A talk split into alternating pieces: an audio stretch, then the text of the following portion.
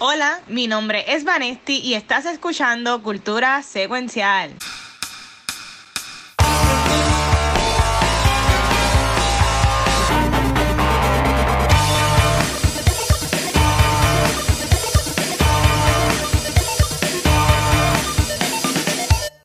Aquí estoy bailando a ver si me dejo. saludos y bienvenidos al Cultura Thanksgiving episode. Esto nunca se da. Yo creo que los tiempos que llevamos casi nunca grabamos un día feriado, pero esto va a estar interesante. Corillo, como todos saben, yo soy Vanesti y yo me siento bien agradecida de estar en este programa con tres excelentes fellow podcasters. Así que, Corillo, ¿quiénes son? Buenas, buenas noches, mi gente. Aquí está la ensalada de codito de tus noches, el piso. ¿Y qué, ¿Y qué es Gabriel de Pescuezo? No, el stuffing. el rabo el lechón. Yo sé, eh, a diablo, eso es mucho para mí. Yo soy el stuffing, trying to stuff everything después que se acabe la pandemia. Ay, Dios mío. Pues, pues yo soy acá el fan de calabaza, que es rico. A mí me gusta. Oh, qué asco. Este, ¿No te gusta el fan de calabaza? No, No está en el top para 10. nada. Ajá. Ese episodio dura como cinco días. Pero Sí. Top, top 10 va a estar bien interesante. De hecho, foreshadowing desde ahora, yo creo que no tengo 10, tengo mucho más. Pero nada, Ay, ay, eh. Watcher, cuéntame, eh, ¿por qué tú le das gracias hoy y qué es la que hay contigo? Ay, qué linda. Este, pues dale, el, momen- el momento quizzy del show. Este, mira, eh, así de- darle gracias a, bueno, vamos a decirlo así, darle gracias a, la- a las experiencias buenas y malas, porque de ellas aprendemos. Y pues yo doy gracias por todos ustedes que sacan su tiempo para, en este tiempo de pandemia, que pueden estar haciendo otras cosas, no tantas porque estamos todos encerrados, pero pudieran estar viendo televisión ahora mismo, pero están aquí grabando conmigo, así que gracias. Y a toda la gente que nos apoya también, pues gracias por eso. Este, pues nada, ¿qué estaba haciendo? Yo tuve, mira, aquí tenemos a José, feliz Thanksgiving. Igual, José, feliz San- no es Thanksgiving, feliz Thanksgiving. Eh, mira, en, en esta semana, porque bajando la semana, yo tuve el honor y el placer de, de, de ver a una reconocida podcastera boricua en persona. O sea, eh, una persona que yo sigo hace mucho tiempo, al fin la pude ver después de tantos meses. Fue que yo, yo vi a Vanesti en persona la semana pasada, el weekend. al, fin la, al fin la pude ver y es verdad que la pasamos brutal y tu música en vivo y estuvo bien chévere. Y es verdad que yo que estoy aquí encerrado todo el tiempo en mi casa, fue algo bien nice eh, salir y, y despejarme con buena compañía. Así que, Vane, gracias por la, por la invitación y estuvo súper fun. Este, y mira, antes que, antes que pelee Edwin, ayer fui a Golden Corral, tuvimos un, un Friendsgiving en Golden Corral, estuvo Edwin, Ultra, Luismi, Noctámbulo y yo. Estábamos ahí en Canóvana que ya, ya nos tienen hasta una, hasta una mesa. Las dos veces que hemos ido, hemos comido en la misma mesa en Oh, Golden Corral. Y pues, y pues ya, y, y cuando venga Edwin, la tienen terror, pues que se come todas las papas. Este, así que, pero, pero mira, Edwin, espero que estés bien. Felicidades a tu familia, mano. Eh, mira, este, hoy, eh, esta semana, en verdad que he hecho un montón de cosas, pero ni me acuerdo. Yo decía así, yo creo que en esto de la pandemia yo he adquirido short-term memory loss, porque yo, verdad, como que no me acuerdo las cosas a veces. Pero hoy, hoy jueves, ¿verdad? Jueves 26, yes. yo, te, yo terminé Miles Morales y, y este juego, yo estoy jugando en PlayStation 5 y este juego es hermoso. Eh, en verdad que lo puedes jugar en PlayStation 4 también, como si si tú lo juegas en PS4. Yes. Este, pero en verdad que, mira, eh, y, y, y yo soy un pussy, la gente lo sabe, yo era en películas, pero yo lloré en este juego al final. De Yo wow. lloré, yo, ¿sabes? Y, y está grabado porque está en Twitch, estuve escribiendo esta tarde y, y, y ¿sabes? Yo lloré, ¿sabes? Porque en verdad que es, es tan intenso y es tan overwhelming todo lo que pasa de que al nene, al nene este y en Sí. verdad que, que está brutal. Y Sí. me encanta cómo, cómo han cogido este personaje de Miles Morales y la han puesto tan mainstream como, como merece ser. Y en verdad que yo entiendo que The Sky's the Limit, ese personaje, que le hagan películas, que hagan, Sí. le hagan todo, que en verdad que estoy bien pompeado. Sí. He hecho un par de cosas más, este, pero también, ah, después que ustedes hablen, quiero hablar de nuestro segmento este, inventado eh, de Mandalorian para, para, para hablar de la nueva figura de acción que se van a compartir el mundo del hombre en maones. Pero, pues nada, antes de, antes de hablarle de eso, este, chicos, que ustedes han visto, comenzando con, con Vanes. Bueno, pues yo vi hoy, la terminé de ver, la película de Hulu, que es la de Happiest Season. Es la película Mm. nueva de Kristen Stewart, Mackenzie Davis, y es un de estas películas como que son holiday movies, pero mano, está bien buena. Yo ¿Sí? Qué bueno. Sí, a mí no me encantan mucho like holiday movies. eh, yo encuentro que son súper clichosas y pues hay eso es un mood definitivamente y no es mi mood casi nunca.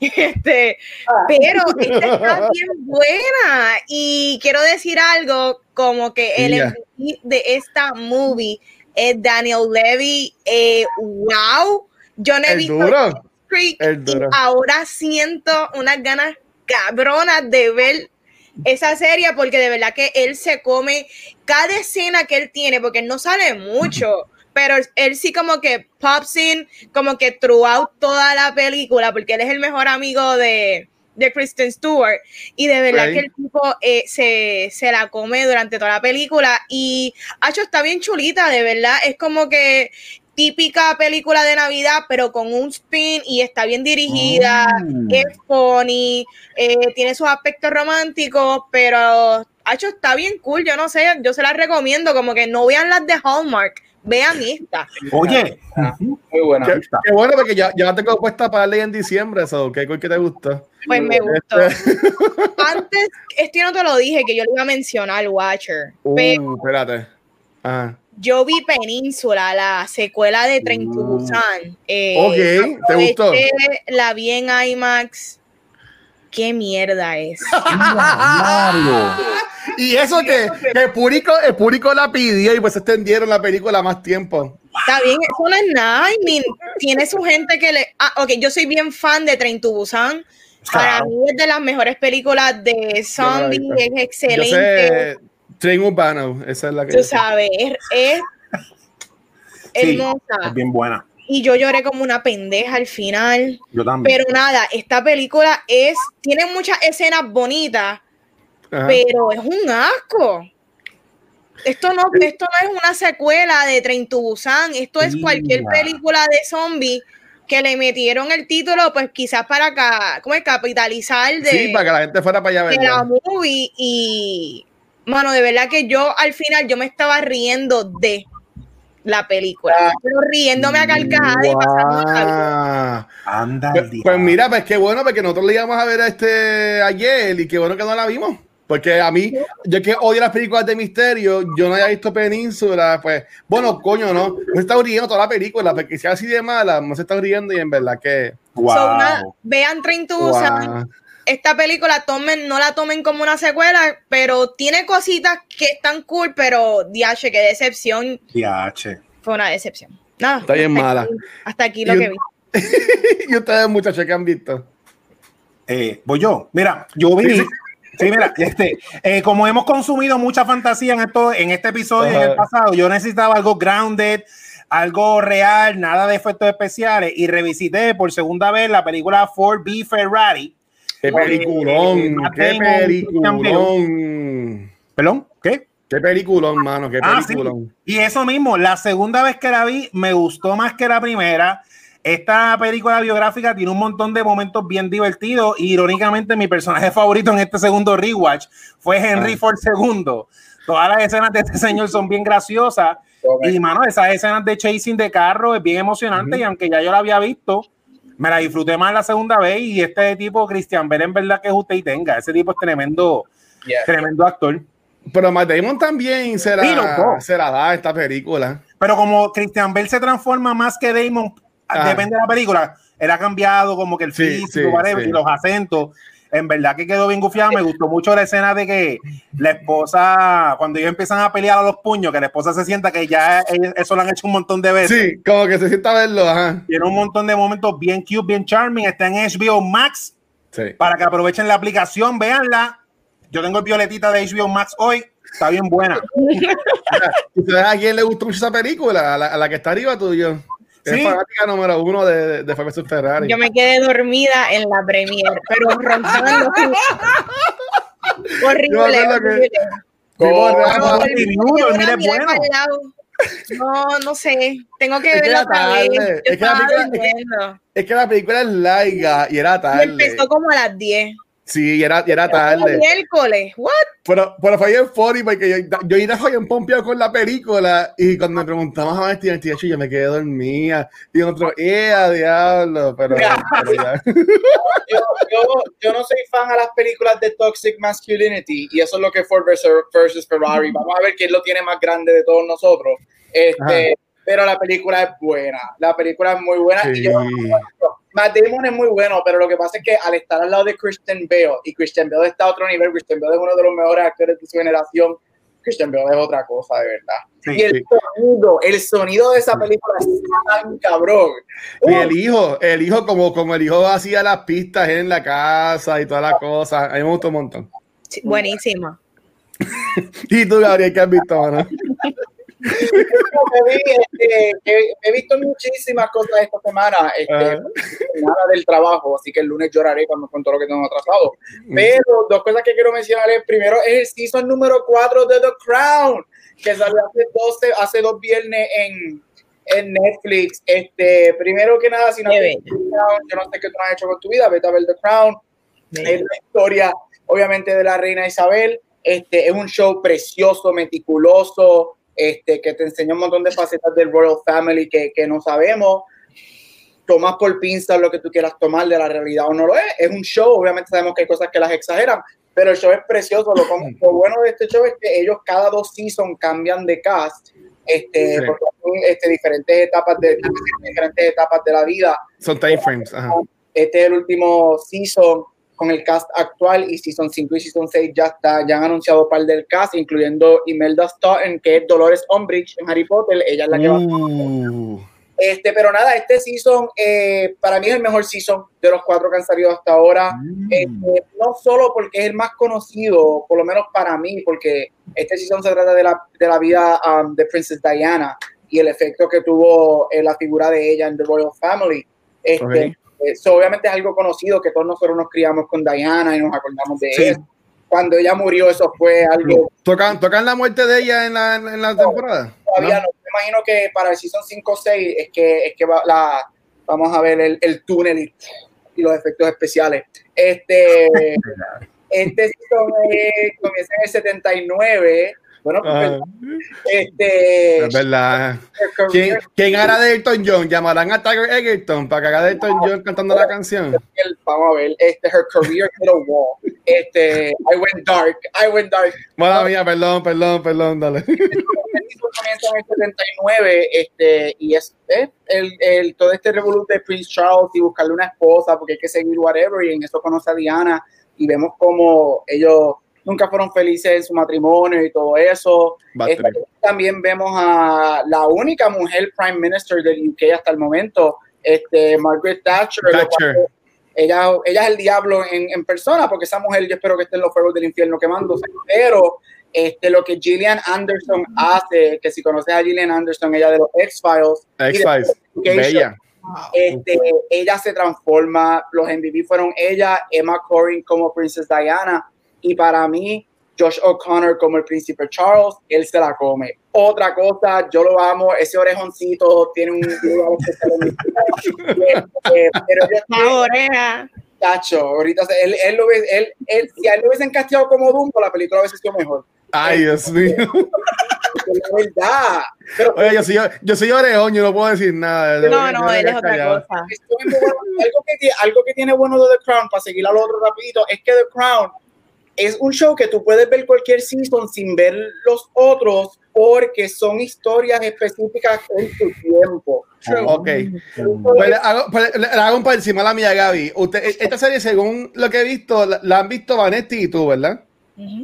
Tú no la viste, ¿verdad, Chisa? No, yo no la he visto. Pues si ustedes quieren para enero, que ya íbamos a estar cortos de materia para cubrir, yo me, yo puedo bingear las cuatro temporadas y podemos hacer un episodio de The Crown si ustedes quieren. Dale. Todavía estoy esperando el review de, de Chicago 7. Eso va también, eso va también en ¿A enero. cuándo?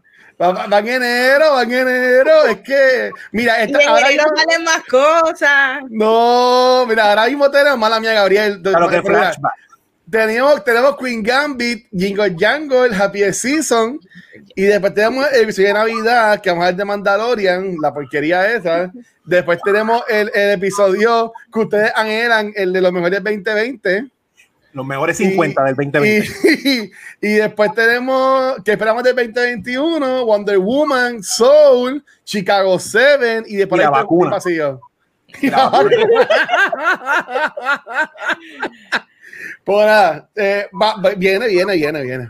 Ya, Pues sí, The Crown, la, este Season 4, y si no has visto, puedes ver este season que es todo de Diana, ella se la come y esa mujer, Emma Corrin, de verdad que parece diablo. Ya Se parece, se parece, se parece un montón. Y no solamente que se parece, ella los gestos que hace es como que tú te quedas como que diablo, de verdad que ya tu cable. Pero anyway, repito, lo, lo otro que vi, lo vi hoy, I binged it desde que me levanté, súper corto, 10 episodios de media hora, y fue el reboot de Saved by the Bell. Es lo que llevo viendo todo el día de hoy. Me encantó.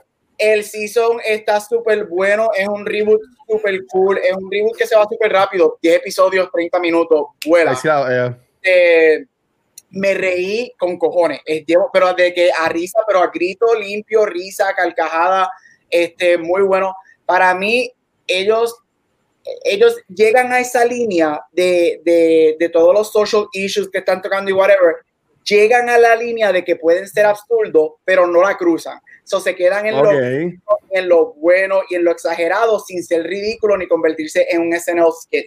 Y me encanta. Y si eres fanático de la serie original como yo, que yo me como conozco esos episodios de pie a cabeza, vas a ver mucho throwback a la serie original. Nice. En cada episodio hay una que otra línea, hasta piezas de ropa, este, que tú te quedas como que eso es de esto, eso es de esto. Y el episodio que se trata de los personajes viejos, que es el episodio 8, que ahí es cuando vemos a, a Zack, Kelly, toda esta gente, es súper cool, súper nostalgia, es buenísimo, me encantó. Y lo que yo tenía, lo que a mí me preocupa ahora es que los personajes nuevos iban a ser una copia de los originales. Ah. Para nada, para nada. So, ellos, los personajes nuevos, estos muchachos, estos, estos adolescentes, esta gente que están haciendo, cogieron esos papeles, they made it their own y convirtieron la serie their own. Y de verdad que me encantó y yo la encuentro hasta más funny que la original. Wow. Pero en el, en el trailer se ve que la latina le habla a la cámara, como hacía Zach Morris. Sí, tiene, tiene el elemento de, de Zack era time in, time out, Ajá, time time out, time Sí. out. ajá. ella lo que hace es que mira, ella hace el, el The Office effect. Entonces mira, Oh, todo se frisa y ella te cuenta súper cool, súper cómico. Este, el hijo de Zack me encanta. Todos los ricos me encantan. Todos los, los estudiantes que son ricos de Bayside me fascinan. O sea, ellos son todos los estereotipos de la gente rica. Eh, los padres de ellos todos son los estereotipos de la gente blanca. Oh, I would have voted for the Get Out. I would have voted for Obama a third term. Y te quedas como que, Diablo. "Hey, people are qué doing mal. Ah, pero está buenísimo, de verdad. Así que salió ayer o antes de ayer. Así que véanlo, porque de verdad que así hayas visto uno que otro episodio de Stay by the Bell, te va a encantar. Es súper cool, súper cool. Yo tengo dos preguntas que pues en spoilers. Ya yo leí lo que hace con Screech por, para justificar que él no salga. Y, y le encontré cool. Este, pero mi pregunta es: ¿Zack y Kelly están juntos y Ace Slater y Jesse Sparrow están juntos? No, este, Zack y Kelly están casados. Este, Ajá. eh, porque, bueno, yo sé- bueno, no sé si sabes, ellos estuvieron una En, en película la película se casan. de Las Vegas, como en el 2000. En la película, en la película se casan. Ajá. ellos están casados y tienen el hijo, él es el gobernador de California. Este, y lo que me gusta es que ellos, si tú vienes a ver Saved by the Bell, Zach was always trash. Zach Morris siempre fue un Bueno. Zack Morris is trash. ¿Viste esa serie? Hay una serie que se llama así en, en Facebook. Hay es un- video. Zach Morris es trash. Y aquí lo que me gusta es que ellos dos, incluyendo a Kelly, porque Kelly también era media trash eh, en el show, lo que pasa es que era súper bella. Este, ellos son los peores seres humanos en el mundo. Ellos se han convertido en, lo, en el gobernador y en el first lady republicano, rico, Ah, diablo. te quedas como que, whatever. Entonces, este, Jessie es la guidance, ella es doctora, and she's the guidance counselor de Bayside. Y AC Slater es, me encanta el personaje, de, él se queda en este loop de querer ser teenager forever y ser el más boy de sus estudiantes. Él es el football coach. Y, la historia de él me encanta. Él tiene un episodio que se da cuenta como que, no, I need to grow up and leave this all behind. Súper bueno. Este, el, el, Max, que era el dueño del restaurante. El maestro de él, no el director, Belding no regresa, pero... Él, está muerto, pues, ese, ese murió. Este, él está muerto, pues murió. Sí. Este, pero el Creo. De la serie original sale todavía dando clases, uno de, que tenía espejuelito, que siempre estaba peleando, le daba detention a Zack. Okay. En la escuela, está súper, súper cool, de verdad. Voy a, voy a, ver, voy a, voy a ver si la veo. Entonces, nada, para seguir, porque estamos llegando a la, media hora y no me empezado el show. Este, como toda semana, a mí me encanta hablar de la serie que me tiene a mí impactado y estoy enamorado de ella, de Mandalorian. Y para este último episodio, estuvo en cool con el cambio que vemos ahí del hombre con los maones. Este, ¿Qué ustedes pensaron del cuarto episodio de Mandalorian? Y si todavía les gusta o si ya subieron al Team Luis y hoy en esta temporada. Mm, bueno, eh, ah. ¿qué número de episodios es esto? El número 5. Este es 4. El 4, en una serie que es de 8 capítulos nada más. Y no ha pasado nada en la serie. La cual esta es la mitad. Y pues siempre hemos discutido, han habido episodios que a mí me han gustado, que al Corillo no le ha gustado. Eh, sigo diciendo que creo que fue el tercero, ¿verdad? Fue el, el más sólido. el de las Mandalorians. Exacto, el de, el de los Mandalorians estuvo súper bueno. Pero este para mí, de verdad que sí, arranca como que los primeros dos minutos, bien cool, porque de verdad a mí no me estuvo mal las escenas bien cute de, de Baby Yoda. Ay, me gustó, qué sé yo, él con los cables, y, y, porque vi que ahora él ha crecido un poquito más en cuanto a que él entiende ciertas cosas y hace otros sonidos que no son balbuciales.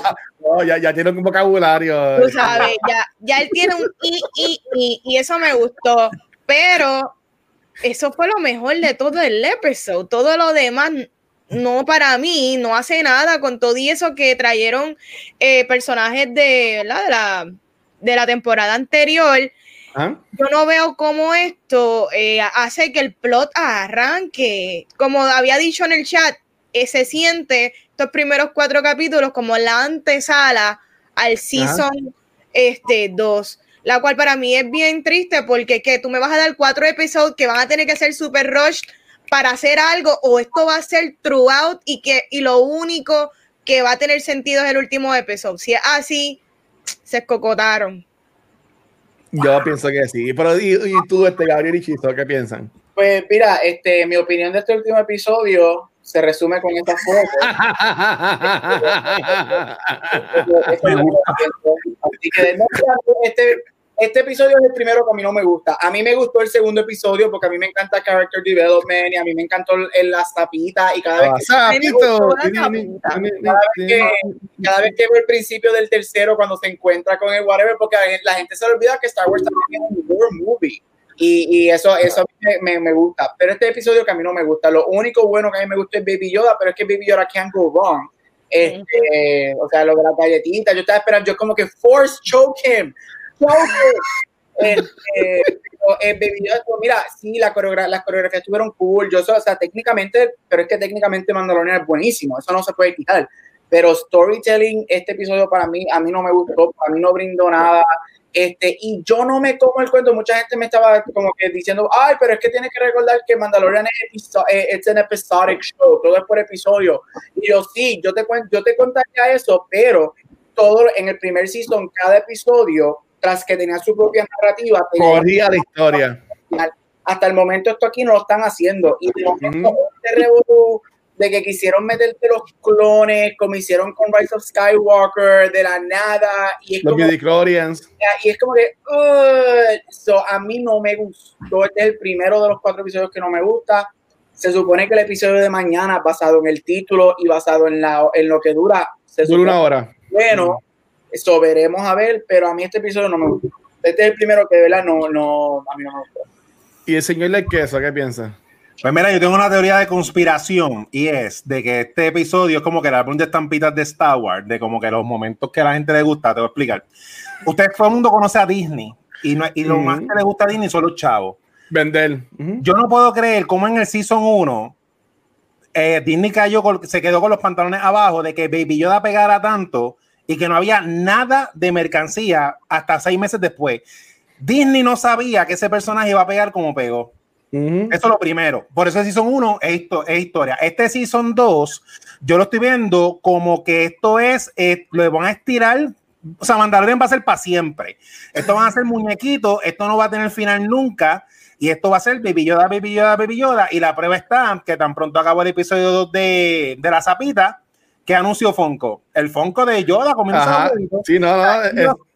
Yo en la mente mía, porque yo también estoy en marketing, yo hago un cómic, doctor Casco, síganlo en todas las redes sociales. En la, en la, en la mente mía de marketing, este episodio es como los episodios de He-Man, que está hecho Taylor May para vender mercancía.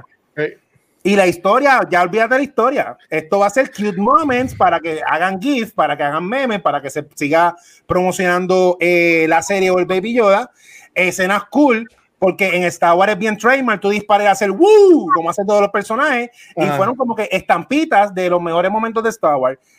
Ya como para quote al creador de este maravilloso podcast, el Watcher, It is what it is, yo me rendí y ya yo lo estoy viendo porque yo veo mucho muñequito genérico normal, o sea, que los muñequitos nunca se acaban.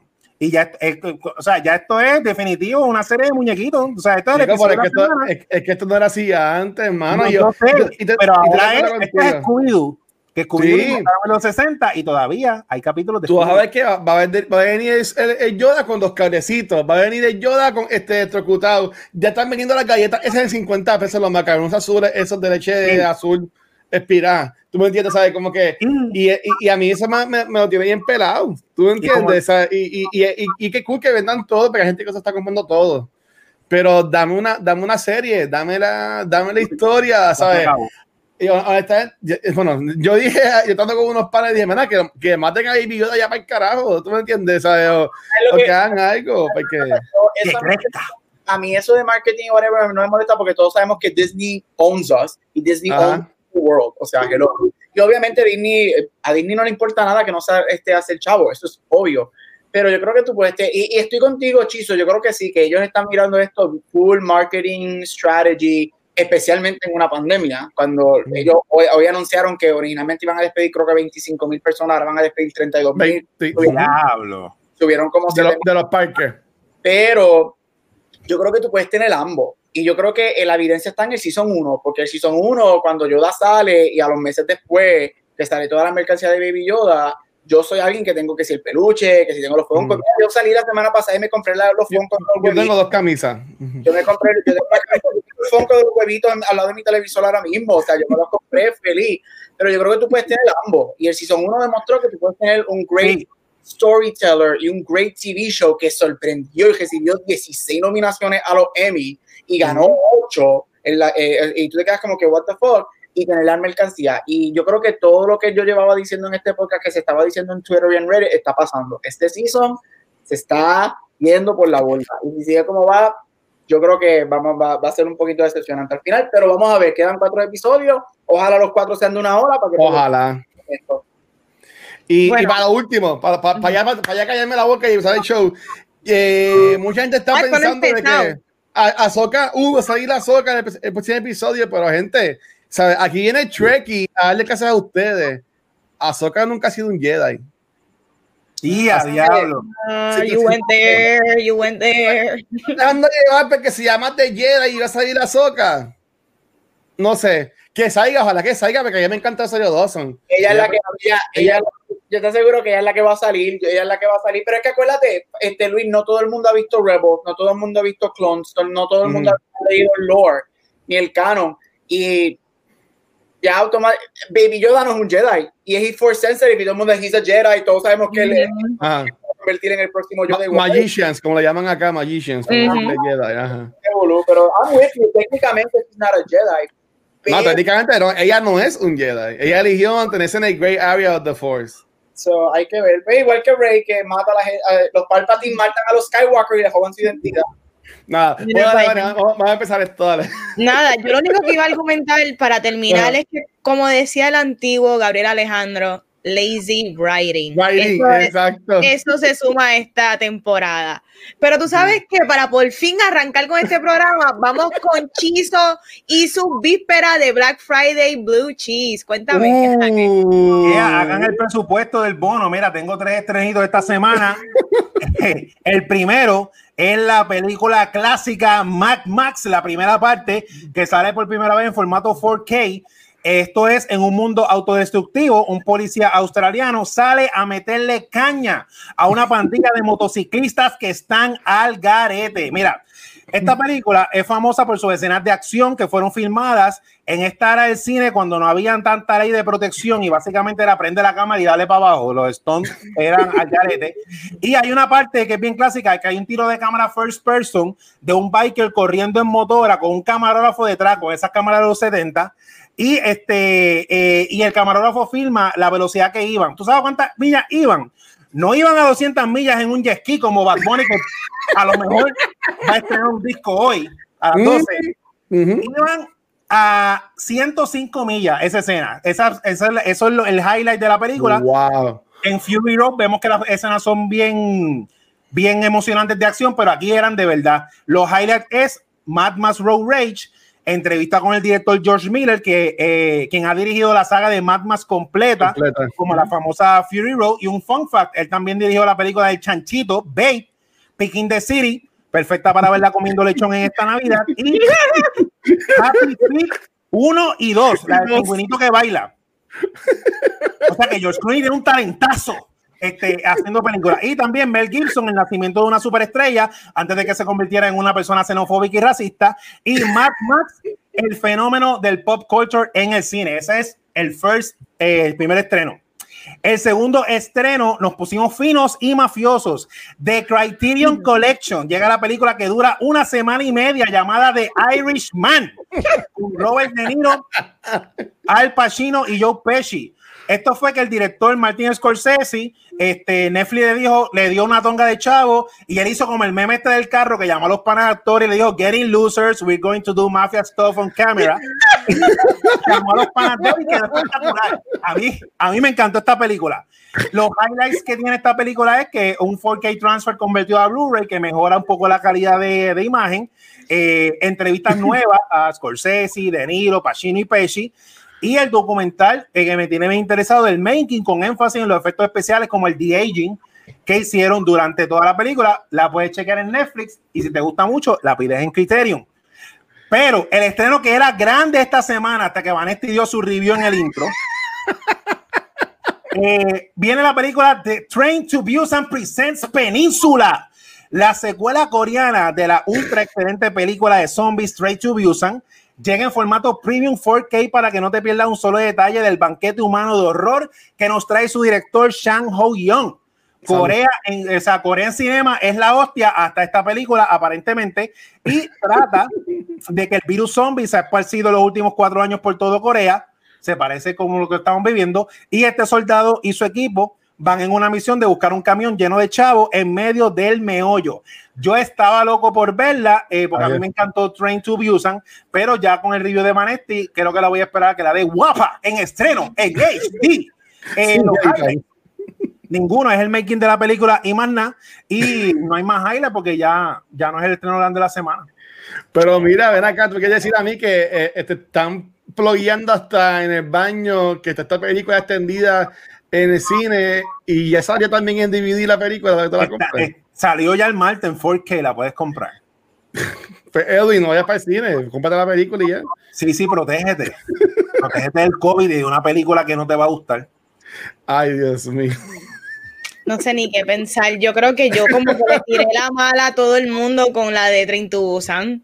Tú- tú pompeaste, Siendo la influencer, tú pompeaste a la gente, ya todo el mundo está odiando la película. No, no es así. Pero tú sabes qué es lo que yo quisiera ver. Yo quisiera ver el special featurette donde Scorsese explica el de-aging de 80 a 56 años, porque se ven. Sí, Es brutal. Mira, y esa película es larga, que la película es tan larga que de incluirla en cultura, la cubrimos en Back to the Movies. Pues cuando la terminamos de ver, ya vi que era vieja y pues la dimos. ese, ese fue el primer episodio en vivo que grabamos con Gabriel en casa, me acuerdo. A, a una, un año mañana, el, mañana o el sábado, porque fue para Thanksgiving que yo estaba en Puerto Rico. Thanksgiving, mira, mira para allá cómo va. Mira para allá. Qué increíble. Pero nada, continuamos. Este, vamos ahora para un episodio bien especial y bien distinto de Awards Spotlight. No me lo esperaba, Gabriel.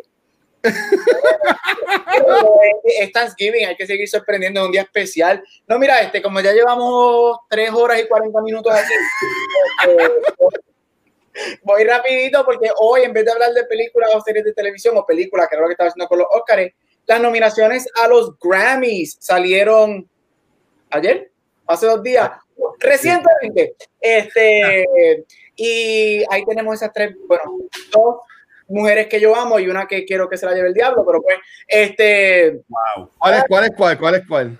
Este, bueno, Beyoncé y Dua Lipa, yo las amo. Taylor Swift puede explotar en un tren y no me importa. Este, Ay, señor. Este, este, y no, pero nada, en serio, las nominaciones a los Grammy salieron a, en los últimos dos días. No sé por qué, siento que, que, que se me olvidó todo. Este, y muchas cosas que celebrar y muchas cosas que criticar. Lo de criticarlo voy a dejar mismo porque tengo actually una pregunta para uno de nuestros Gaga influencers aquí en el chat. Pero primero que nada, nada, solamente quiero decir que las nominaciones salieron, fueron bien controversiales cuando salieron. Este, para empezar, Beyoncé sorprendió a todo el mundo como la persona más nominada este año con nueve, este, por su, um, por otro film este Black is King, que fue la, la producción que ella hizo con Disney y su extensión del soundtrack de, de, Lion King. Este, lo interesante es que Beyoncé fue nominada a nueve Grammys y ninguno, ninguno es por Album of the Year. Este, así que voy a tener que seguir esperando por ese Album of the Year que ha sido nominada como cuatro o cinco veces y nunca lo ha ganado. Yo digo que dos de esas veces se lo robaron, pero esa es otra conversación. Este, después tenemos a gente como Dua Lipa, este, Taylor Swift, me duele cada vez que digo ese nombre, este, con canciones, este, Album Song of the Year. Lo interesante de estas nominaciones es que este, los dos, tres de los tres y cuatro de los álbumes más mejor en el año no fueron nominados en ninguna categoría grande y hay un artista que, uno, que todo el mundo esperaba que fuera el, el front runner para ganar Album of the Year y recibió cero, cero nominaciones. Me estoy refiriendo a The Weeknd. The Weeknd. Eh, ¿Ese quejó? The Weeknd. Yo no sabía, no lo nominaron. The Weeknd no recibió ninguna nominación para lo que yo considero que es su masterpiece, porque ese álbum que tiene Blinding Lights es espectacular.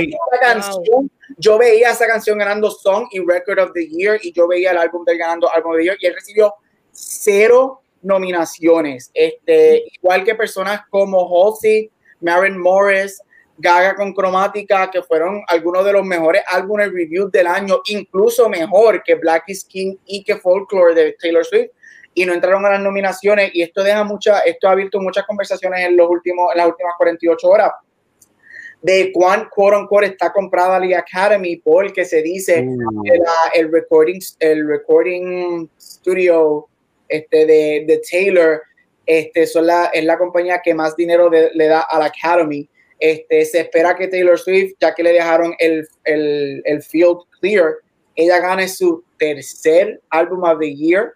este, ella es una de dos mujeres que han ganado esta categoría dos veces, la segunda es Adele, y aparentemente Taylor Swift se espera que sea que gane su tercero a la edad de 30 años. Este, que eso es como que mucha gente no, no está entendiendo esto. Yo sí, yo no la soporto, a mí no me gusta su música. Yo sí objetivamente digo que este es su mejor álbum de los que ella ha hecho, pero este no es el mejor álbum del año para nada. Yo encuentro que hay seis o siete álbumes que son mil, veces mejor que eso. Así que esto ha creado mucha controversia, también ha creado mucha controversia de Black Artists, RB Artists, um, como The Weeknd y como no entró en ninguna categoría. Este, este, personas, él puso algo en Twitter, personas como Bruno Mars, que se la votó con lo que puso en Twitter o en Facebook, defendiéndolo, Drake salió defendiéndolo. So, esto ha abierto mucha conversación a cómo, cuán comprado están los Grammys. Siempre han habido rumores que este de los award shows, este sí es el que tú puedes comprar, porque esto, este es el que tiene que ver con ventas este, y, con, y con cuántos records, do whatever, ganen y eso.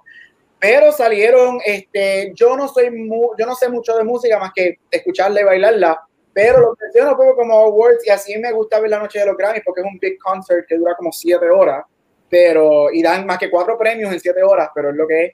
Este, pero yo sí salí bien, bien triste que The Weeknd, que fue mi álbum favorito del año, no fue nominado. Fiona Apple tampoco. Gaga no ha sido nominada desde Born This Way para Album of the Year. No entiendo por qué. Ella se merece una nominación por el soundtrack de Star is Born.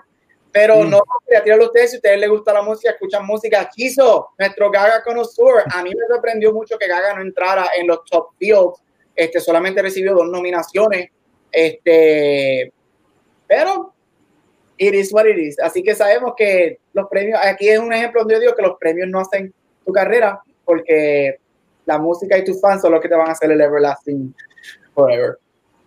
Sí, Mira, yo, yo soy bien fanático de The Killers. Eh, lo de Bruno Mars yo lo vi y me dio mucha risa, pero también The Killers. Ellos pusieron un, un post que dice Uh, observers were not allowed into the counting rooms. We won the Grammys, got lots of legal votes. Bad things happened, which our observers were not allowed to see. Never happened before. Dozens of bottles were sent to the people who never asked for them. We Grammys, we won. O sea, que, que me gusta que está artistas que no han sacado disco en este año, este, como que, como que ya tiraron la, la pollita que escuche Gabriel, que está cool, que aunque puede ser comprado o no, como que ya están reaccionando a lo que pasó, porque este, yo he escuchado mucho el, CD de The Weeknd, pero lo he escuchado y en verdad que está súper brutal. Este, y me la ahí sorprendió cuando no hayan nominado, porque The Weeknd para mí es como que bien famoso allá afuera, tipo como un dios y todo, que todo está, uh, The Weeknd. Este, pero me sorprendió un montón, en verdad. Sí, yo que quería decir rapidito, no, no, no me molestaría que el disco de cromática no ganara, pero porque Gaga ya está en una edad que ella hizo un disco para ella y ya hizo un disco bien sencillo, bailable para este, la comunidad LGBT, para la discoteca, nadie sabe qué iba a pasar la pandemia, y ella hizo ese disco. Pero en el mundo del pop, ella hizo un disco en este mundo, en, este, en esta época de streaming, que esto todo es single, single, single, single. Ella es un disco conceptual, ese disco completo es una historia, todas las canciones, que eso nada más merecía una nominación porque ya eso nadie lo hace. Qué pena, de verdad. Yo no, no sabía de que este los lo, Dios mío, los Grammy son igual que los Oscars, tan politizados y tan money driven, porque, pero pues, para que todos vean, por eso es que yo solamente veo premios lo nuestro, que eso es a, a, todos los de aquí de España que nadie sabe los nombres, ganamos cinco premios cada uno. Sí, mano, unas mierdas de premios. Pero nada, vamos para el tema de la semana que tenemos literalmente 10 minutos para hacerlo y yo voy a ver cómo lo vamos a lograr. yo mañana entro a las 7 y media. Eh, es una serie original de HBO producida por Ridley Scott. Vamos a hablar de la premisa rapidito, voy a las millas. La serie eh, básicamente es que tenemos estos dos androides, Mother and Father, criando unos niños luego de que la tierra fue destruida en una guerra entre religiosos y ateos. Corillo, ¿qué me pareció la serie? A estas alturas, ¿verdad? Si has visto Cultura Secuencial los años que lleva de 2018, tú sabes que a mí me encanta el sci-fi. Y desde que vi el primer póster de, de la serie, a mí me llamó un montón la atención. Yo no sabía qué era, pero yo le llamaba la serie de los lobos. Pero nada, qué me gusta de la serie. Y cuando yo arranco dividiendo mi review en qué me gusta y qué no me gusta, es que en mm. general tengo problemas. Mira, la serie tiene esto del aspecto religioso, tecnología, como los Necromancer, la cual a mí me parece súper fascinante todos esos conceptos y cómo la serie va creando su propia mitología. La estética de la serie se me parece ultra inspirada en Ridley Scott y se siente que podría ser parte de cualquiera de sus historias previas. Pero que no me gustó. Esta serie no es perfecta y encuentro que tiene problemas en, en la narrativa y en momentos tú no sabes a dónde va o si tan siquiera ellos quieren que vaya para algo. Y sorry, pero los niños me parecían tan annoying y actuaban tan mal. Yo, no sé de dónde los sacaron, pero para mí el corillo de nenes actuaban malísimo y para mí muchas veces ellos interrumpían el flow de la serie. Eh, tomaban unas decisiones que es como que out of nowhere y eso como que me afectaba el disfrute de la serie. Dicho todo eso, yo terminé la primera temporada lista para una segunda temporada porque yo sí quiero regresar a Kepler 22 y seguir explorando todos estos temas y todo esto que tiene esta serie que ofrecer porque si hay algo bueno es que yo siento que hay tanto lore y se siente que está bien rica en un montón de otras cosas que yo espero que en una segunda temporada decidan explorarla. Corillo, ¿qué tal les pareció Raised by Wolves? Praise be so. Esta serie estoy parcializado porque yo soy mega fan de Ridley Scott. Yo soy de las pocas personas que le gustó Prometheus y todo lo que él hace. A mí me gusta la estética de él, básicamente. Y esta película es como que un póster de él, como que, como dijo Vanetti, todo es Ridley Scott. Lo dice ahí que yo hasta pensé, ¿será esto un prequel de, de Prometheus? Que esta gente no va a tirar el curveball, pero no fue así. Eh, en general, a mí me gustó, pero no, no tanto la serie, pero lo, todo lo que tenga que ver con temática de religión con AI como para estar Galáctica. A mí me gusta todo eso de la metáfora de la religión y de eh, básicamente esta serie yo la encontré como que una metáfora de la Biblia y de la sociedad humana, porque cada niño era como que uno era el vegetariano, otro era como que el carnívoro, estaban los religiosos, estaban los ateos, y lo vi como que, ah, mira, esto es la sociedad con un template de esa, me la estaba disfrutando, me la estaba gozando, pero yo estaba ready como que para que fuera un season y ya. Cuando al final hicieron ese final de que le extendieron cosas y cosas y cosas, porque yo estaba ready, aunque de que se acabara en el season. No entendí el final, tuve que buscar videos en YouTube y los videos de YouTube dicen que no es que lo vas a entender porque es para crearte los misterios de season Pues nada, la encontré, ok, no me gustó tanto por el final, pero las actuaciones y eso me, eh, me tripearon porque eh, a mí me gusta mucho el tema de la religión militarizada, porque yo siempre soy yo siempre critico la religión, siempre, siempre, siempre, siempre, siempre. Y eso es lo que es la religión, un montón de gente eh, cegada, siguiendo una cosa y justificando un montón de cosas horribles en el nombre de, la religión que, que, cristiana, ¿verdad? Porque las otras religiones no, no, no son tan problemáticas. Y ah. eso me gustó, o sea, que la encontré como que medio más o menos. Ok, ¿y tú, Gaucho? Mira, yo cuando vi esta serie, cuando se acabó, yo terminé como este, en la pálida. Pero nada. ¡Ay, pobre tipo! ¡Qué tipo feo! Así que yo, ella lo usó para su, su sangre plateada y de momento le hablo y muerto. Así que de yo después del último episodio. Mira, este, a mí la serie no me gustó. Es bien triste porque hay muchos elementos en la serie que sí me gustan y que yo creo que pudieron haber sido espectacular. Ah. Empezando por lo de la religión. Yo encuentro que que todos hemos visto mil cosas de la religión y bla, bla, bla, pero es, es bien raro ver la religión en, algo sci-fi y eso es algo más, más nuevo que, este, que, me escucho doble. ¿Usted me escucha sí, yo creo que hay algo sí, escucho doble. Pues nada, tranquilo, a veces eso pasa y se arregla, vamos a ver que se arregle. Ah, pues dale. Este, no, y yo pienso que, que el tema de la religión estuvo muy bueno. Yo, yo en lo personal, este, no son opiniones de cultura secuencial, son opiniones de Gabucho.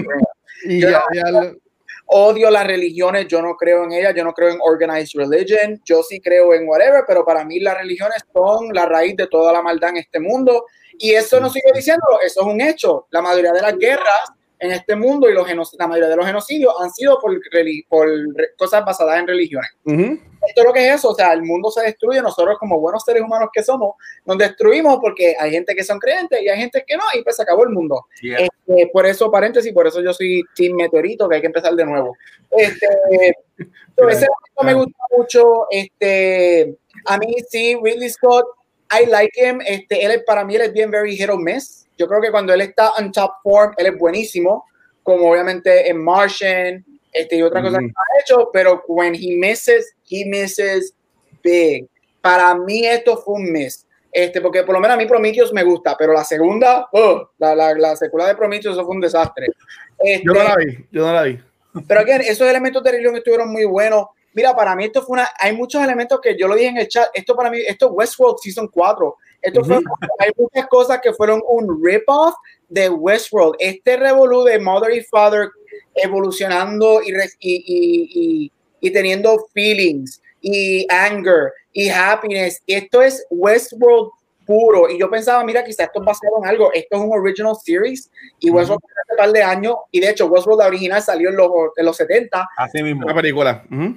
Esto, esto es muchos elementos rip-off puro de Westworld. Y me sorprende que HBO dejara que eso pasara, ya que Westworld es de HBO. Este, odié los niños, odié los niños. Me gustó, me, me gusta lo que algunos de los niños Campeón. Campeón. a mí me gusta lo que lo que campeón significa. Él significa me gusta, pero él no lo soportó. Hubiese- a mí no-. Paul Horrible. yo amaba a Paul, ese nene, este nene va a ser el, el, el MVP de la serie. Mouse, Y en los últimos 15 minutos se tira la pendeja que se tira. Yo me quedé como que vamos, tipo, te fuiste por la tumba igual que el padre tuyo. Este, Mother y Father, a mí las actuaciones. Ey, ey, cuidado con Father. Father es el duro en esta serie. él, él será super cute y whatever, pero a mí no me gustaron las actuaciones de nadie en este show, porque si tú miras, tú puedes hacer un robot, mira Westworld, tú puedes hacer robots Knock, knock. Vi. knock, knock. sin hacer robots, como que yo soy un robot, y eso episodio. Eh, el final lo di, yo, no, yo me quedé Sí. que de momento yo estoy así, y de momento la nave por el fuego, y la anguila voladora, y este disparándole a la madre, y, y, y después los humanos, que los pejos que ellos estaban comiendo eran humanos, que estaban devolving. Eso estaba cabrón. ¿Qué es esto? A mí de verdad, again, no me gustó y es bien triste porque yo creo que la serie tenía muchos elementos que pudieron hacer muy buenos. Cuando la serie para mí está en top form es cada vez que veíamos al pasado y la guerra.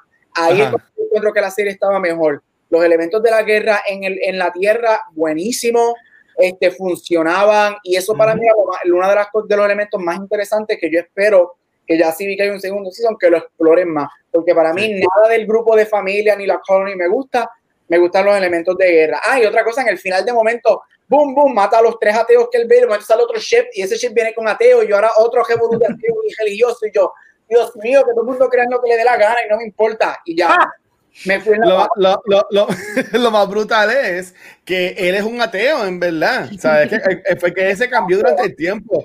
Eh, eh, aunque yo no vi Vikings y no he visto Vikings y no pienso verla, eh, gente dice que es buena, pero no la he visto. Cuando yo vi que era el actor de Vikings, yo dije, cool, porque yo siempre lo he visto a él como si fuera una versión good value de Charlie Homan. Y, y yo amo a Charlie Homan. Yo, yo puedo ver of Anarchy todos los días y soy, y soy feliz. Este, y, y, y Prince Arthur también, King Arthur, o como sea que se llame. Este, a que mucha gente la odia. Um, a mí la serie me, me gustó, pero no entendí un montón de cosas que tuve que darle para atrás para darle esa a los episodios.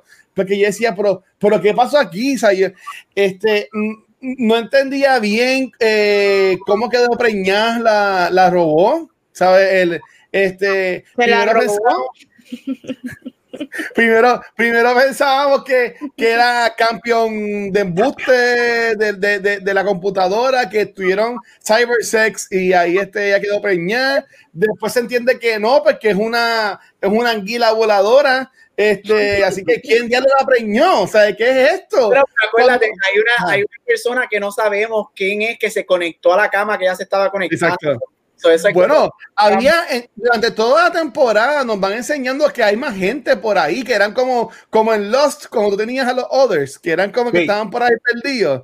Aunque ellos matan, ay, dice que te gusta Lost, este, aunque ellos matan a uno, para mí que deben haber más este, de, de, de ese tipo de personas. Este, cuando yo busqué el spoiler en Google de cómo terminaba, cuando me- yo, lo- yo leo que ella está preñada y lo que sale es una serpiente. Y yo, ¿qué carajo es esto? Pero si, si se dieron cuenta, cuando hay unos flashbacks de ella cuando está loca, eh, enseñan como que mucha gente encapuchada, como que con una caja que es como una serpiente. Así que maybe es una raza también de ese planeta que están. Y maybe esos son los que causan que los humanos se deterioren este, por la falta de nutrientes o, o whatever. En verdad, yo tipo empiezo para la segunda temporada, pero honestamente no entendí. Me gusta, me gusta saber que ustedes tampoco lo entendieron mucho, porque así se todo mal. Y pues me voy con la excusa de que es que me lo van a explicar en la próxima temporada, pero yo estaba leyendo los reviews y esto fue un palo allá afuera. ¿Sabes? Really? que nada más, nada más haya sido un episodio y enseguida renovaron para la próxima temporada. Y ya el, el, el que escribió la serie, en una entrevista, en par está diciendo que esto va a durar de 5 a 6 temporadas con HBO. Porque él tiene un contrato de exclusividad con HBO, de First Look y toda la cosa. So, va a haber Ace by Wolf para rato. Va a haber Ace by Wolf para rato, que eso es lo que está medio weird en esto. Si ustedes supieran que a mí de las cosas que más me gusta esta serie es cuando ni la entiendo, porque yo, yo no estoy ni tan siquiera buscándole entender. Yo quiero ver cosas cool y pues Exacto. espero que eventualmente tenga algún plot, porque es que, pues, Mira. yo quería decir algo bien cool que ¿Ah? en la serie no lo explican bien, pero, ok, tú sabes que está la religión que es, ¿cómo es? Mitriarch. Mitriarch, Mi triad. no sé cómo- Sí, sí, los lo, lo de, los de blanco, ajá. ajá. la cosa es que dentro de la cama de ateo es simplemente si tú no eres mi trier, tú eres ateo. So, Sí. una- y, y ese simplemente tú eres generalizado, tú puedes creer en otras cosas, Ujú. pero como no lo sigues a ellos, tú estás bajo esa sombrilla, que también estaría cool si explicaran eso, personas que por simplemente no creer en esto, pues ya están en ca- como que en esa cajita y eso, pues los aspectos que nos gusta, que es la parte religiosa, pues son las que no siento que se desarrollaron full, pero maybe es que esta la segunda temporada es la que es, tú sabes. A mí lo de la anguila no me molestó para nada porque fue un full surprise, porque yo dije, ok, va a venir un bebé de esta mujer, ya me la esperaba, pero cuando salió la anguila yo dije, ¡eh! ¿A qué lo quieres esta? Me gustó, qué sé yo. Y, y cuando, y cuando el de Viking se estaba viendo loco, este, porque para mí que era el cheche de la serie, y yo, yo iba a él, yo, yo dale, rescatar a los nenes, matar a los robots, yo voy a ti. Pero cuando yo empecé a ver que estaba como que titeado y empieza como que a estar escuchando un montón de cosas, y yo, espérate, espérate, espérate, para mí que este es el malo de la serie. Sí, Y, y, y para mí la serie termina, el- la temporada termina con él siendo el malo. Para mí él es el malo ahora mismo. sí, sí, eso mismo. Porque, el tipo es un ateo que se convirtió ahora un super devoto que supuestamente es el elegido y el rey de este nuevo mundo. Y es como de cabrón, what the fuck, si tú ni sabes ni quién tú eres, dime quién tú eres. O sea, eh, cómo tú quieres llevar a la gente. Pero, act- eh, fíjate, ese actor, yo no he visto muchas cosas de él, pero eh, él es una combinación de nuevo de Charlie Homan con, con Johnny Depp. Porque estaba como que sí, tipo Jack Sparrow, medio, medio loquito Sí. y le quedaba y le quedaba cool me gustaba cómo le quedaba pero pero en verdad que no, no- no- entiendo nada me gustó mucho la esposa de él la, el, el- la actriz que es la esposa de él Sí. me gustó, me gustó mucho el arco de ella me gustó mucho el arco de ella como ella cuidaba al nene y decía mira es que yo no puedo ser madre ¿sabes? yo no soy la madre de él pero yo no soy madre y pues me dieron este regalo que es que aunque, aunque ellos son ateos, hasta ellos mismos como que hay veces como que hablan de bendiciones que están recibiendo Sí, sí. que ahí- entiendo que es lo que dice Vanetti, que es que no le rezan a Sol, por ejemplo, le rezan a otra, a Luna, A otra o whatever, cosa. no ahí, donde, ahí donde yo digo que eso, si ellos hubiesen explorado, para mí, uno de mis problemas es que el, el, el tema de religión sabemos que, que es un tema bien denso. Cuando tú Ah. haces en una película o en una serie es bien denso. Pero yo siento que aquí todo fue por, por encimita. El sol, la caja esa que nunca sabemos lo que es, que da calor, este, bla, bla, La bla, pero Mm. you don't go in. Y yo creo que si tú hubieses explorado los efectos, porque nos dicen, ah, pues los efectos de la religión podemos decir pues que la- el mundo se acabó por la queja, los ateos contra, lo- contra el sol y bla, bla, bla, bla.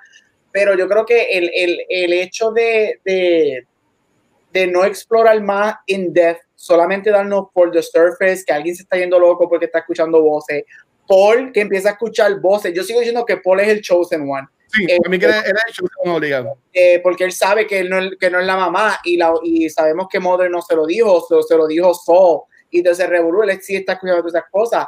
Este, so, este, y ahí le digo, esto era tan bueno para seguir explorando más in depth. El hecho de que la religión, no importa que tú te describas como un ateo, por lo menos yo que me describo como una persona atea, eso también es un oxímoron porque hay ciertas cosas que sí yo creo. So, ya por naturaleza, por definición, yo estoy en contra de lo que yo estoy diciendo que es ateísmo eso es bien interesante. Ellos pudieron haber explorado esto mucho mejor de lo que lo hicieron. Y segundo, uno de los temas que sí me gustó de este show, y ahí es donde me gusta, no me gusta Campion, me gusta lo que él significa. El hecho de que el, el propósito de Mother, el primer propósito de Mother y Father era criar a estos niños y criarlos en un mundo donde no hay emociones, no hay anger, este, no hay religiones, o sea, es un clean slate. Un, De cero. Ajá. Pero lo que él, en lo que él significa, aunque lo odio, estaba loco que le metieron un empujón y cayera por uno de los boquetes, este, este, lo que significa el hecho de que el ser humano, no importa por más que esté aislado de cosas, por naturaleza nosotros tenemos cosas que siempre van a salir. Cuando él empieza a tener los celos contra Poe, cuando le mete el puño por lo del costo, ahí dice que you can't subvert este, human nature. O sea, tú no puedes hacer eso. Y eso, para mí, eso, y con lo de la queja, eso para mí, en lo personal, eran mis elementos favoritos que a mí me hubiesen encantado que exploraran. Pero de momento Mother se convierte en la Silver Surfer color bronce y sale volando y whatever. Y yo, mira, de verdad, chilling. Estaba bien, cuando ya, cuando ya gritaba que le explotaba los timpos a la gente y las cabezas, eso estaba cabrón. Sí, se había bufiado. La serie es preciosa. La serie, los efectos son muy buenos. Y la serie, para mí, la, la serie es bella para verla. Esos tonos de momento cuando está de día, de momento de noche, esos grises, uh, preciosa. Bueno, yo tenía muchas preguntas que hacer, pero como que se me han quitado las ganas. Este, Gabriel ya dijo que no le gustó ningún personaje. A personajes que le haya gustado a, a las personas de este podcast. A mí Fade me gustó un montón. A mí Fade me gustó un montón. Eh, eh, el personaje del papá, que no sé, yo sí vivo con los nombres, el actor de Vikings. Eh, la primera parte de la serie me gustaba el personaje de él porque yo lo estaba viendo como, como que el héroe. Pero como se pone malo, está bien creepy y como que quédate lejito, no me gusta. Este, de los nenes, Paul es el más malo que actúa. Este, eh, todos los demás, en verdad, para mí se pueden caer en fila por el barranco, este, hasta la que está preñada, porque no entiendo, esa mujer está preñada, pero llevan ahí tiempo y nunca parió, no, no, sé.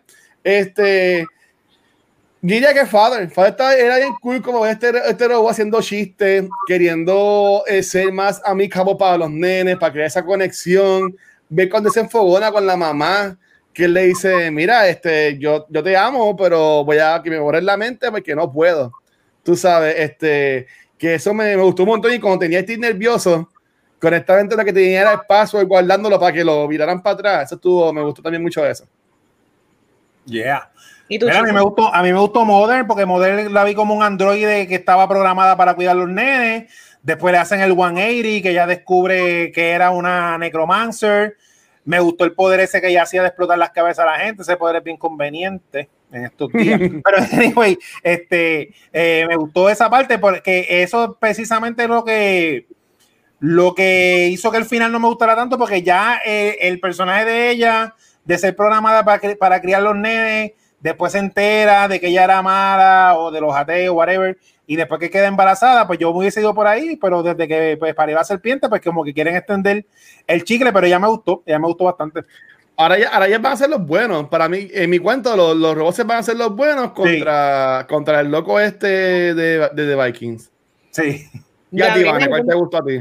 Yo quiero saber ah, primero, Gabriel, si tiene algún ah. personaje redimible para él. Pues mira, de, a mí los dos personajes, si tengo que, si tengo que coger los menos, lo, lo, los menos malos para mí, pues era. Campion. Que me cabrón. Este era Paul hasta que hace lo que hace en el episodio final, pero él me gustaba, no necesariamente su actuación, pero el personaje de él me gustaba. Este, yo dije, este, este, él va a ser bien importante y todavía pienso que él va a ser bien importante en la serie. Vamos a ver. Y la madre de él, este, ella me gusta mucho porque yo encuentro que de los dos, eh, de, los dos padres, de, obviamente que ellos son asesinos y matan a los padres verdaderos, whatever, pero de los dos, ella es la que tiene para mí el más redeemable art. Ella está como una cosa y ella sí aunque tú puedes decir que el papá hasta cierto punto hasta que se volvió loco, pero ella sí se enamora de esta nueva vida que tienen, se enamora de su hijo, todo está a base de él, defenderlo, protegerlo, darle una mejor vida en este post-apocalyptic world. Y me gusta mucho. Y, esa conversación que ella tiene con Mother, que Mother le dice, Why are you helping my babies? Because I can't have my own. Y entonces ahí dije, contra, ese donde dije, she has a redeemable arc ella me gusta y ella está preocupada por Mother, o sea, ella cuando ve el tubito, como que hay que sacarle el bebé y de momento Paul hace lo que es como que no, Paul, por favor, pégate un tiro tú. Y Pero eh, ella, sería mi number one y Paul, espero que hasta lo que hizo era el menos malo para mí. Mira la pregunta. Ah, perdón, ah, perdón, perdón, Vanetti, dale. Este, ¿Qué personaje te gusta? Dale, hazla ahorita. a, mí igual, a mí igual que el Watcher me gustó el actor Abu Bakar Salim. Eh, para mí él está súper cool, el personaje de él le trajo mucho eh, humor y como que, como dice Gabriel, con el personaje de la otra mamá, que son, son personajes que uno puede como que encariñarse o entenderlo pues yo creo que también con Father también es otro personaje que, que carga por fin algo cosas positivas en esta serie porque el, el resto son como que son buenos y malos, ¿me entiendes? Hay mucha dualidad con el resto de los personajes y esos dos personajes se ven genuinamente buenos, aunque mató a aquella tipa, los otros, pero no. Eh, Watcher, que a preguntar. Mira, eh, a, mí me, a mí me encantaba el intro de la serie. Yo no sé si, yo no sé si a ustedes, ustedes se enfocan en eso, pero yo, me enfoco, yo me enfoco mucho en los intros de la serie. Eh, por ejemplo, el de The X-Files, el de The House, que a mí me encantaba el intro de House. El de Boy Miss World también me gustaba un montón. Y la cancioncita de esta serie era tan igual de creepy y weird que la misma serie, ¿sabes? Eh, era como que un ritmito que como que te decía desde, el intro, como que loco, esto está en el carete, pues te va a gustar, porque la canción estaba cool y la voz es bien surin, pero el ritmo es como que bien distinto. Este, pero yo, la pregunta que yo quería hacer es, este, no tanto a, a, qué esperamos la próxima temporada, pero si tú fueras a explicarle esta serie a alguien, ¿cómo tú se la explicarías? Yo diría como que. ¡Wow! ¡Mira, sí, me encanta! Ese soy, yo cuando me dicen que no puedo comer más pavo. La mamá, la mamá y el nene, es que nene más bonito. Eso, esa la ponen en Facebook y tú enseguida las amigas, ¡ay, qué bello el nene! y, y, es feísimo la fucking cosa esa. Pero, pero, pero ya. Yo nada más diría como que sci-fi producida por Ridley Scott y pues ya, si ya con eso no te interesa, no debes ni darle el primer paso.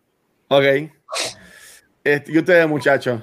Nada, posapocalíptica, este, sci-fi con, con ella y este, ella y versus man con elementos de religión. No se puede decir mucho porque si la persona es fanática de Ridley Scott va a saber más o menos de lo que va a tratar. Ok. ¿Y tú, Gabriel? Igual, Ridley Scott, este, esto, esto, tira más, esto tira más para el ámbito de. Es que yo aquí no es lo único que puedo compararlo. Este, este, es más Prometheus en vez de Alien para mí. Sí, lo que iba a decir, esto tira más para Prometheus, so, Divisive, este, pero tira más para Prometheus, así que, que en ese realm, Ridley Scott, que en los últimos años te promete, te promete, te promete, y como que los finales no le llegan a lo que la película hace, y para mí eso fue lo que... Pero, pero, güey, esta serie, ¿sabes? Este, él como que creó el mundo porque él dirigió el primer episodio, los primeros dos episodios, pero no es de él la serie. Sí, pero él, es, eh, él es executive producer, el executive producer, pero, el cuarto ahí metido tiene mucho poder. Ok, ok, ok. Pues está bien. Pues perdón, really. Quise defenderte, pero. Pero verdad, para mí está buena, ¿sabes? Eh, a mí me gusta porque, como dijo en este principio, tiene muchos eh, strings que los tiene sueltos. Porque tiene este revolú de la gente esta de la religión, se perdieron. ¿Dónde cayó esa gente? Este, la gente esta nueva que llegó también. Me vi el héroe de la serie o la heroína, la vamos a conocer en esta nueva nave, de este nuevo corrido que va a entrar. Este, eh, son todos ateos los que El corillo de los nenes, ¿sabes? La nena que está embarazada, ¿cómo van a, cómo van a bregar con eso? Ese nene va a salir con 20 años, porque estamos ya más a toda, toda la serie. Este, la, la chiquita que veían a la hermana de Campion que se había perdido también, ¿sabes? ¿Qué pasa con eso? Este, ¿de dónde sale la serpiente esa? ¿Dónde estaban esos humanos que, que vivieron ahí años? Porque se, sabes que hay un montón de cosas que yo entiendo que otra cosa, ellos mismos lo dicen cuando ellos ven cuando ven a los a los pejos diabólicos esos que ahora ah. son humanos, este, ellos lo primero se los comen, son caníbales, los nenes son caníbales. Ellos, ah, ellos lo primero que, que dicen es como que y estas cosas, llevamos aquí 12 años y nunca habíamos visto uno. De momento, como que salieron de la nada, estaban escondidos en sus cuevas y ahora decidieron salir algo, yo no sé, I don't know. No sé, pues nada. Nada, este, Corillo, ¿recomendamos esta serie o no? Yo la recomiendo para si ahí la entienden y me dejen saber. si eres fan de Ridley Scott, sí, la puedes ver. En el medio, en el medio. Porque yo, alguien tiene, tiene muchos elementos muy buenos que bien, ah. bien, hechos hubiesen sido un palo, de verdad. Yo quiero ver la segunda temporada. Sí, Sí, y de seguro vamos a tener un episodio, así que Gaby vas a tener que ver la segunda temporada. Apujón. Pero nada, este episodio ha sido bien largo. Watcher, que es la que hay alguna noticia nueva que viene por ahí. Mira, este, no, en verdad estamos cool ahora mismo, pero sí quiero anunciar este, que la semana que viene el episodio va a ser de la reina de las briscas, este, de, de Queen Gambit, este, la, la, la, serie de Netflix que está bien pompeada y que a todo el mundo ahora jugando ajedrez como si fuera cool.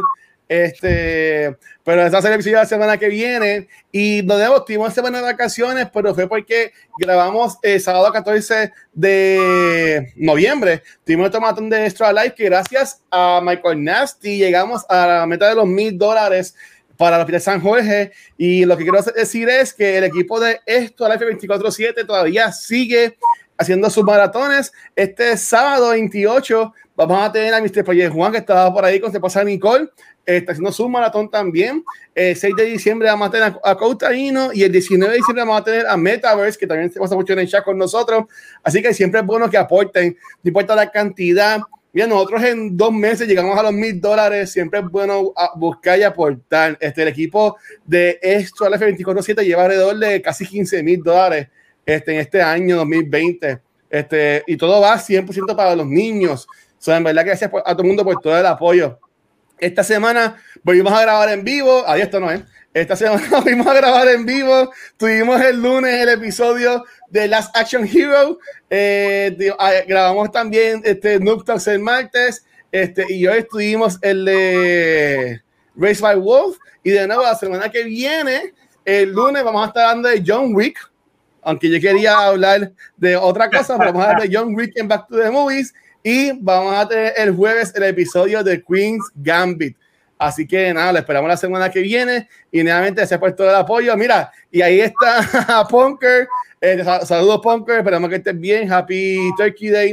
Eh, Punker es parte del corillo de Siete Dados, que es nuestro nuevo programa de Dungeons and Dragons, que grabamos cada dos semanas. Este, y en verdad que eh, la, la cogida ha sido bien buena, así que nada, se por todo el apoyo. Los episodios van a salir todos los lunes. Así que está cool. Si quieres ver gente jugando Dungeons Dragons, ahí nos pueden chequear. Así que nada, guys, ¿dónde los pueden conseguir? Comenzando con Vane. Bueno, ahí me consiguen Instagram y Facebook como Vanesti. Dale like a mi foto. Muy bien, dímelo, Gabo. Eh, back to the movies y en todos los social media como Gabucho Graham. Jesus. Mira, a mí me consigues con Mar Centeno en Onda Nela, donde quiera que escuches podcast, y en Instagram y Twitter como Chizo Comic, donde está el link de Chizo Fashion. Vístete como un nerdo en esta época con las camisetas de Chizo Fashion. Duro. Mira, y vi el teaser que hace una temporada con una camisa de los Limber. Ah, ya la pidieron, viste, ya estamos con los Limber eso, eso, está, eso, está brutal. Este, nada, Corilla, me consiguen como el Watch en cualquier red social. Recuerden que todo nuestro contenido lo grabamos en vivo aquí en nuestro canal de Twitch. Si quieres verlo mientras lo grabamos y se parte de la conversación, nos puedes conseguir en twitch.tv slash cultura secuencial. Ahí nos puedes dar follow, puedes dar subscribe. Eh, también gracias a nuestros Patreons, que son las únicas personas que ven nuestro after show. Aquí va a ser bien cortito, pero como estamos en Navidades, para mí las Navidades empiezan después de Thanksgiving. La pregunta que yo quiero hacer a los chicos en este after show es, ¿dónde para ti comienzan las navidades? ¿O cuándo para ti comienzan las navidades? Así que eso es lo que vamos a dar ahora en el After Show, que es solamente para los Patreons, que lo consiguen en patreon.com slash cultura secuencial, donde personas como Shizo disfrutan de este contenido. Recuerden que también todo este contenido lo consiguen en culturasecuencial.com. Y nuevamente, Corillo, gracias por todo el apoyo. Espero que lo pasen bien. Eh, si van a comprar Black Friday, compren online, Corillo, no salgan a las tiendas, honestamente, no, no están perdiendo nada. Pero si salen a las tiendas y ven un HomePod mini, les me que quiero uno. Así que nada, Vane, este, llévatelo, mi amor. Bueno, Corillo, hasta aquí otro episodio de Cultura Secuencial. Nos vemos la semana que viene. Besos. Chicamos, Corillo, gracias.